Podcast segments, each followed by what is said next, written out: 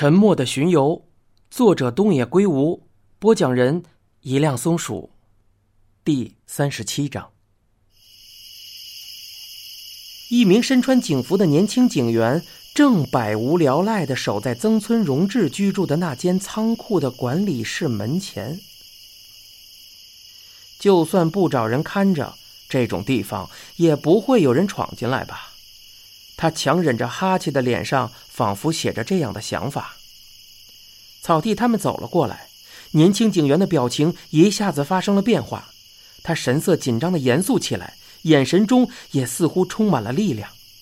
大概是已经听说有人要来，他的脸上并没有流露出什么惊讶的表情。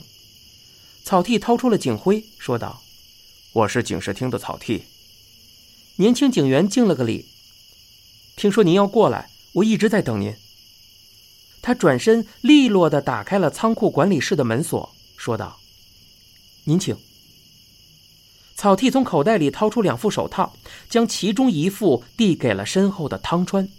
汤川默默的接了过来。算上菊野分局的调查工作，今天已经是开始侦查的第三天，而连长的死因依然没能确定下来。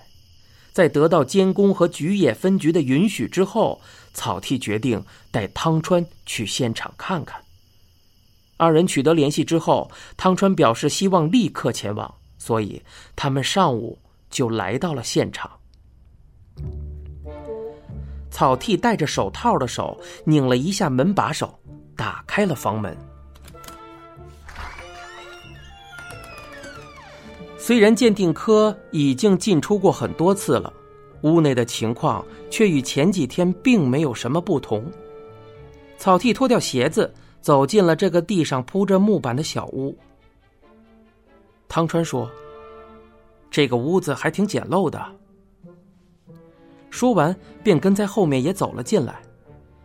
草剃径直朝里走去，在原本用于堆放杂物的小房间门口停了下来。这里的推拉门是打开的。汤川站到草地旁边说道：“就是这个房间吗？确实挺小的，有幽闭恐惧症的人估计受不了吧。”草剃说：“那就因人而异了。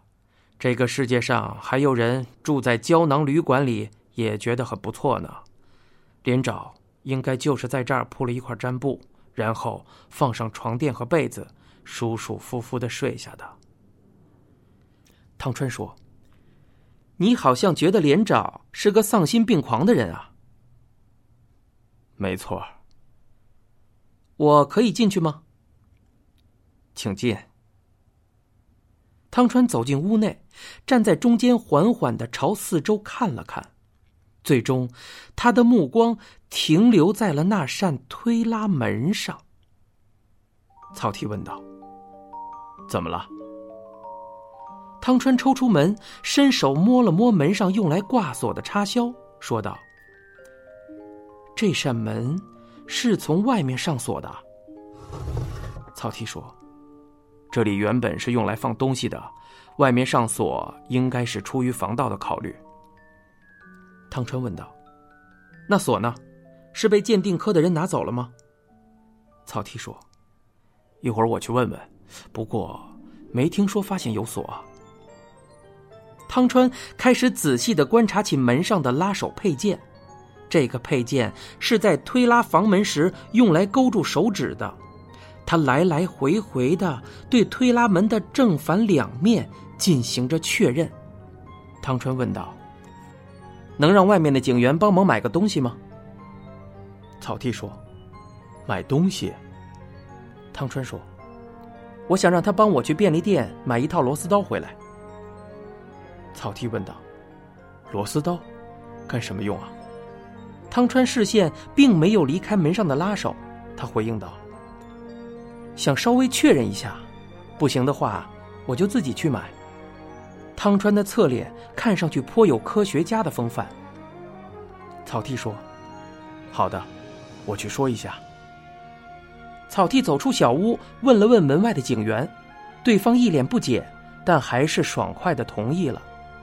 草剃返回房间的时候，汤川正坐在床上，双目紧闭，似乎是在默默的思考着什么。草剃说：“已经去买了啊。”汤川依然没有睁开眼睛，回应道：“谢了。”据说没有什么反抗的迹象，是吧？嗯，我是说连长，他的身上并没有发现打斗或者反抗的痕迹。草剃说：“是的，他是仰躺在被子上的，身上的衣服也很整齐。”汤川睁开眼睛，起身将推拉门关上，沿着门框仔仔细细的看了一圈。草剃问道：“你在看什么？”汤川说：“气密性，我在观察房门紧闭状态下的空气流通程度。”汤川拉开了推拉门，继续说：“就算房门紧闭，门框之间也存在着缝隙，看来这里的气密性谈不上很好。不过，要是能用布基胶带之类的东西把这些缝隙贴上。”那就另当别论了。草剃问道：“如果气密性好，会怎么样呢？”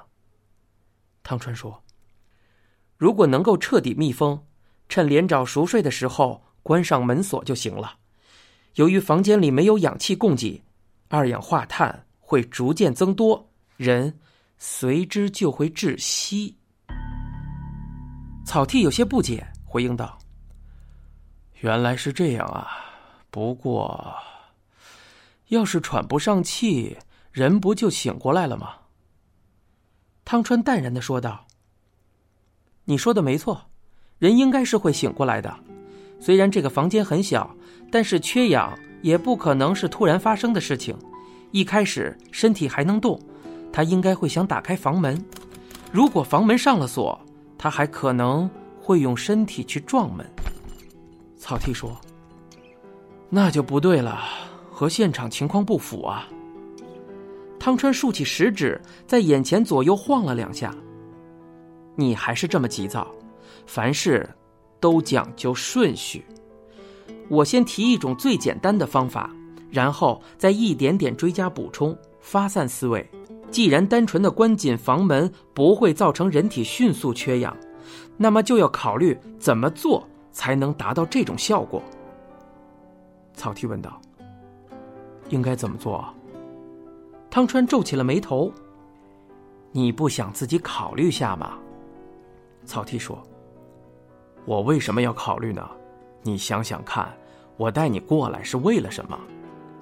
汤川一脸感慨的摇了摇头，回应道：“让他服下安眠药的方法，你有什么看法吗？”草剃摊开双手，说道。一筹莫展，时间、地点、方法，我都不知道啊。汤川指了指房间一角，那里有一台迷你冰箱。他说道：“里面的东西你查过了吗？”草剃说：“当然，鉴定科的人把里面的东西都带回去调查了，结果没有发现异常。冰箱里的饮料无非就是些开了封的瓶装乌龙茶。”和矿泉水，而且都没有检测到安眠药的成分，草剃说道。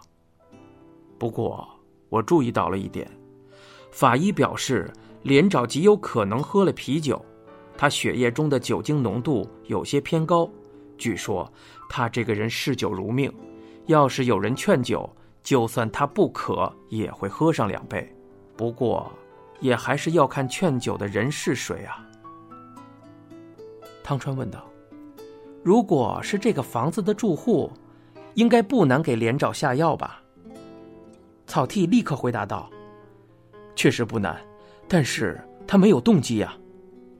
这种可能性，草剃已经考虑过了。”他继续说：“曾村和病木佐之之间没有任何交集，而早在佐之遇害近一年前，曾村和连长就已经相识了。”我们也查了曾村的经历，没有发现任何关联。汤川问道：“如果凶手收买了曾村，会不会太冒险了？”草剃说：“是太冒险了。凶手不知道曾村什么时候会供出自己，而且就算曾村守口如瓶，也还是可能会向凶手勒索钱财啊。汤川小声嘀咕着：“确实如此啊。”汤川再一次望向了小房间。